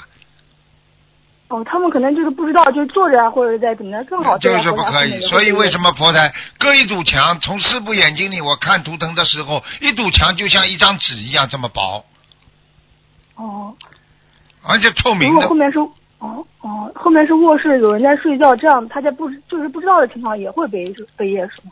嗯，所以这个床就不能放在那个，哦最好嘛就是不要放在佛台后面。哦，啊是这样，哦啊，感样。感恩师傅。那个你们实在没办法嘛？你贴山水画呀？啊，哦，就在那个房间贴山水画是吗？佛台后面那个房间贴。对，yes 哦 yes yes。好，感感恩师傅。然后师傅下一个问题说，如果曾经为求某件事情而许了小房子，后来不求了，许的小房子也没有继续念完，这种情况需要念那个礼佛忏悔吗？用不着，嗯，因为你继续一直在念，一直在念小房子呢，就没关系了。跟最好跟菩萨讲一下，我过去愚痴，我过去求了什么事情，我现在不求了，请菩萨原谅。好了，结束。哦，学会跟观世音菩萨讲话，嗯，好的，好。明白吗？嗯，师傅下，哦，明白。嗯，下一个问题是，就是，呃，师傅开光的佛珠能带进洗手间吗？上洗手间的时候可以带佛珠和计数器吗？可以，可以，可以，没问题的。嗯，可以是吧？啊嗯，感感恩师感恩师傅嗯。嗯，师傅，那个在油灯没有灭的情况下，可以换佛台的供果和供花吗？啊，不可以，不可以哦。啊啊，会烫烫伤你的。香香 香上面的那个灯啊，哦有时候人换的时候，啪老老烫伤你的皮肤，不可以的，不尊重护法神会惩罚的。嗯明白了，哦，嗯，好，呃，师傅，下一个问题是，就是现在网上呃有很多的助念信息，还有求助结缘小房子的这种信息。如果我们看见了，有些是不认识的，那我们应该用什么心态，用什么方式来面对这样的信息呢？看不好的东西看都不要看好好就是助念，助念，啊。助念的话，你看了嘛就看了，看了不要往心里去嘛就好了。我们需要就是如果有时间可以帮帮助参加他们这个助念吗？你随随缘了。你要是觉得自己有能量，你就自己要讲的。我今天、哦啊，学观世音菩萨大慈大悲，我助念两张小房子。那么这两张小房子助念完之后，就跟你没事了。否则的话，你一直会被牵连的，因为你说，哎呀，我要帮助他念小房子，好了，那个说不定的灵性就不停的问你要了，你就麻烦了。哦，要说说一下的，明白了。嗯嗯，对了，啊，师傅，嗯，下一个问题是，有师兄通过解梦知道自己的莲花已经掉落了，但是就是师傅看了莲花之后啊，它并没有掉。这种情况是说明梦境并不是一定的，还是通过自己的忏悔补救，可以使自己危险的莲花又上去了呢？啊，对，完全正确。我可以告诉你，有的莲花掉是梦中预示你快要掉了，所以你叫我看的时候，我一看没下来。这个时候，实际上他在打进电话来之前，他已经拼命的求了，因为他知道自己莲花要掉下来了，所以他拼命的求啊、念经啊，他很努力，最后上去了，明白了吗？就是就是您以前说过三个月的时间，在这个三个月之内，对如果梦见了花，对，拼命的求还是有希望的。当然有希望了哦。他你因、哦你因为是莲花，他就必须给你一个有一个时间的，因为你是不容易种上去的，你是一个善良种子，所以经常、哦菩萨为什么经常救我们，就是给我们机会。好了，哦，好，哦，明白。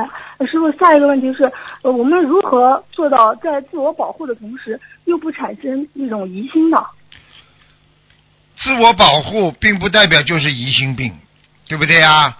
你保护自己，你不一定去疑心别人，你时刻去保护。比方说，你感觉有后面会会不会有坏坏人跟你，对不对啊？你这就不叫疑心，你就说我是自我保护。你意识当中把这种疑心就变成一种保护，听得懂吗？你就不一样。啊、就是不要不要随便的，就是无端的怀疑别人，但是自我保护也是很重要的。很重要的，绝对要自我保护的。哦你你你你你不要你不要去对人家下定义呀、啊，哦，所以很多人问我，哎，师师傅啊，这个说谎善言的谎言算不算谎言啊？我问你呀、你跟你不是跟着师傅很多年，你说善良的谎言算不算谎言啊？算。啊，师傅，我看见您开示的这个答疑解惑上面说，谎言就是谎言，不管是善良还是不善良的。但是如果你心是为了别人好，这不算谎言。对啦，你你还是很聪明的，小丫头还这么用功学，真的很乖的。就是告诉你，嗯如果已经定为你认为心中认为这是善良的谎言，那么就是谎言，谎言就是谎言，谎言是不可能是好的，这是第一个定义，嗯听得懂吗？第二个定义就是说，如果你这个是善良的，去为了帮助别人，你这个已经不成为谎言了，听得懂吗？嗯嗯。好啦。好，感恩师傅。嗯，呃，师傅和最后一个问题就是，我们羡慕别人是不是也是贪心和心理不平衡的表现呀、啊，对呀，有什么好羡慕的？除了你要精进，哦你向人家学习，你羡慕人家，哦你要看着；羡慕人家，你要看他后面。羡慕前目前面没有关系，羡慕完之后产生嫉妒，那你这个羡慕就是有问题了。如果你这个羡慕只是为了更加让自己精进，你就不产生嫉妒。所以你要看你羡慕之后产生的果是什么。你如果羡慕了之后产生的果是精进，就是正能量；如果你羡慕的结果是产生了嫉妒，那你就是负能量。听得懂了吗？听得懂。那师傅如何将这个羡慕能够转化为正精进的能量呢？将这个羡慕转化为正精进的能能量的话，那就是把自己所有看到的东西都往好的地方想。还是要用八正道是吗？嗯对啦，真心真念。哦所以人家问我说：“哎呀，我没办法，为了生活，为了生活，我只能做这个事情。你能不做不啦？啊，嗯对不对？你卖鱼，你能不卖不啦？你为了生活，人家不是生活啊，人家为了生活要赚钱，人家去做妓女，你也去做啊？呃，呃师傅，对不起，师傅还有一个问题，我突然想到，就是如果我们在救人的时候，他们本来做的那些行业就不太好，比方说有沙业或者是就不要去救了。不要，但是他们也想，他也在念经了，他们就他们本身已经在念经，那就救他，救他救到不要去替他背，救到一定的时候他自己开悟，他一定不会再做这个工作了。他也就是心里有矛盾，就是说念经做这方面不好。那这种情况，我们应该怎么样去帮助他们？很简单，再找工作。他如果就是这么一边念经一边做这种杀业的话，他一定修不成的。哦，听得懂吗？就是那明白，就是我我上次，就是跟他说您继续念经，然后我是希望菩萨能够能够点化他，让他们明白。就是开始的时候就不是不是直接说你不能这样不能这样，就给予建议，让他们还是念经。师傅，您看这样行吗？要救嘛，先救有缘之人呢。嗯嗯。我只能讲到这里。你说谁都要救，我们没有地藏王菩萨那些法力，我们也没有地藏王菩萨那么伟大。他到地府去救恶鬼，你救得了恶鬼不啦？你看见他们都吓死了，你还能救他们啊？好了，好好，师傅，问题问完了，再见师傅，乖一点啊这小丫头还蛮用功的，嗯好，再见。师傅保重，再见。好，听众朋友们，时间关系呢，我们节目就到这儿结束了。非常感谢听众朋友们收听。好，广告之后欢迎大家回到节目中来啊！今天打不进电话，听众呢，明天星期六五点钟啊，五点五点啊五点半啊，现在呢啊五点半到六点钟啊，可以可以打那个悬疑问答节目啊啊。好，广告之后再见。